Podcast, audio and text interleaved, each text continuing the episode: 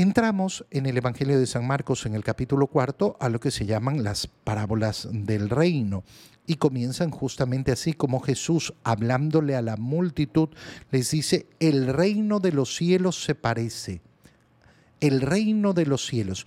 y quiere explicar el Señor los secretos del reino de los cielos. ¿A qué se parece en primer lugar? Eh, a lo que sucede cuando un hombre siembra la semilla en la tierra, a lo que sucede. No estamos hablando aquí de la semilla, sino que estamos hablando del acto de plantar, de sembrar esa, eh, esa semilla. ¿Y qué ocurre cuando se siembra la semilla en la tierra?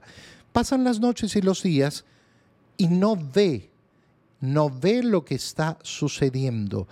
Ha quedado oculto a sus ojos. Bueno, las grandes maravillas del reino de los cielos ocurren así, ocultas a nuestros ojos. ¿Qué sucede cuando nos bautizan?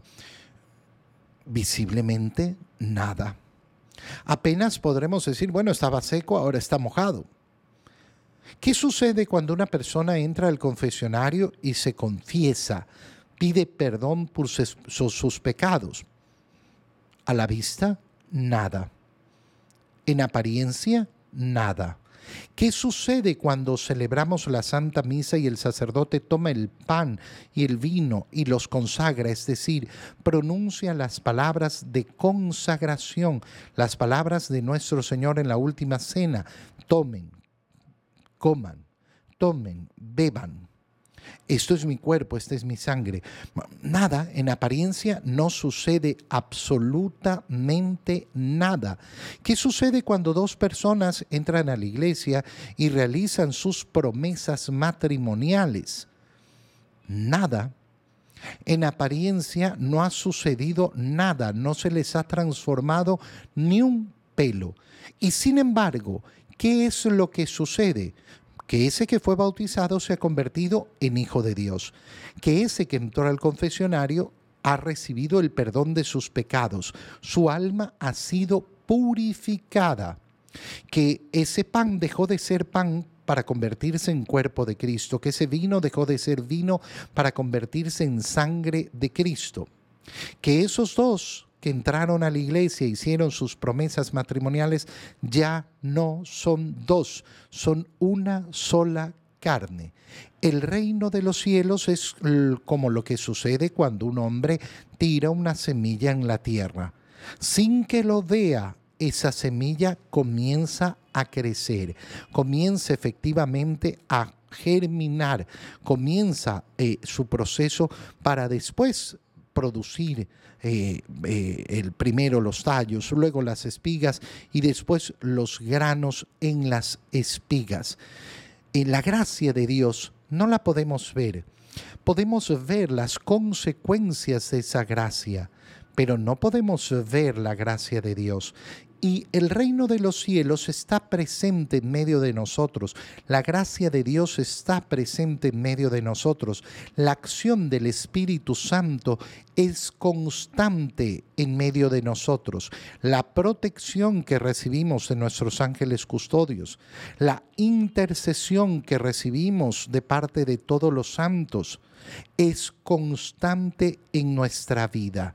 Pero no la voy a ver no voy a experimentar de una manera sensible toda esa gracia y toda esa potencia de Dios. Así es el reino de los cielos, pero podré contemplar los frutos, podré contemplar los frutos de eh, esa acción. Y entonces, ¿qué es lo que tengo que hacer?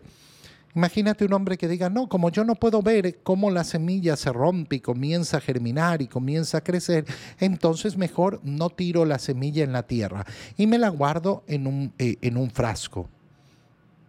Bueno, nunca verás los frutos.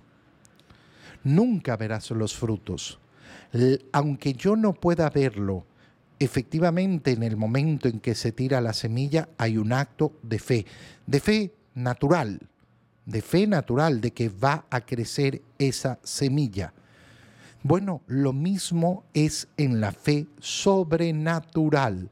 Yo confío en la palabra del Señor, yo confío en aquello que me ha dicho y por eso hago lo que me ha dicho. Ah, pero es que no, no, no puedo verlo. Es que es el camino de la fe. Si pudieras verlo, entonces no necesitarías la fe.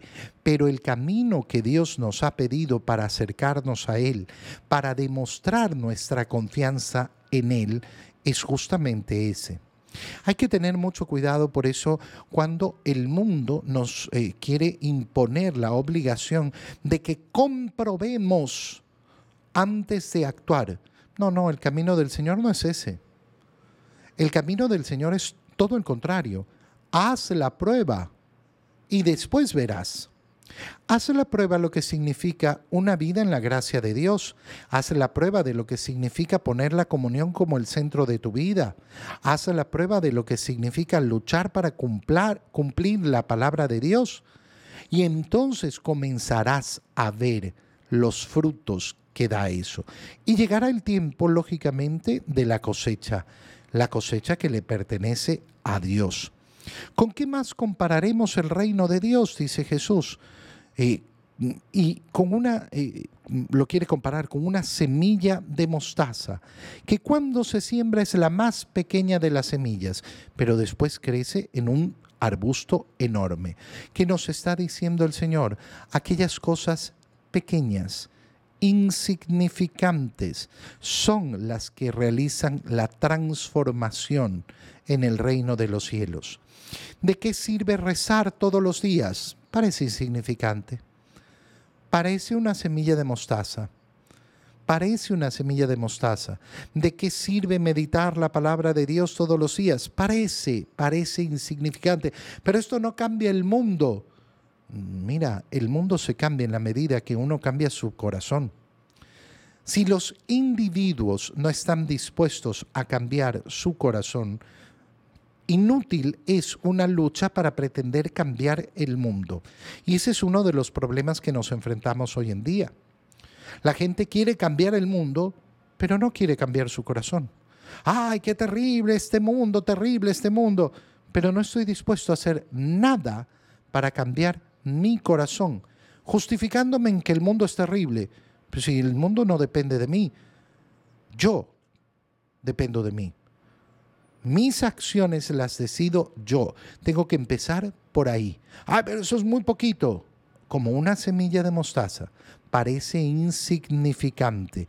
Todo esto lo explicaba con parábolas el Señor, pero a sus discípulos les explicaba, les explicaba todo en privado.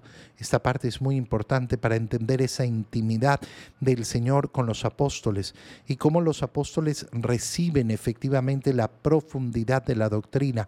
Y por eso es que nuestra fe no está basada en eh, la sola escritura, sino en esa enseñanza, en ese testimonio de los apóstoles.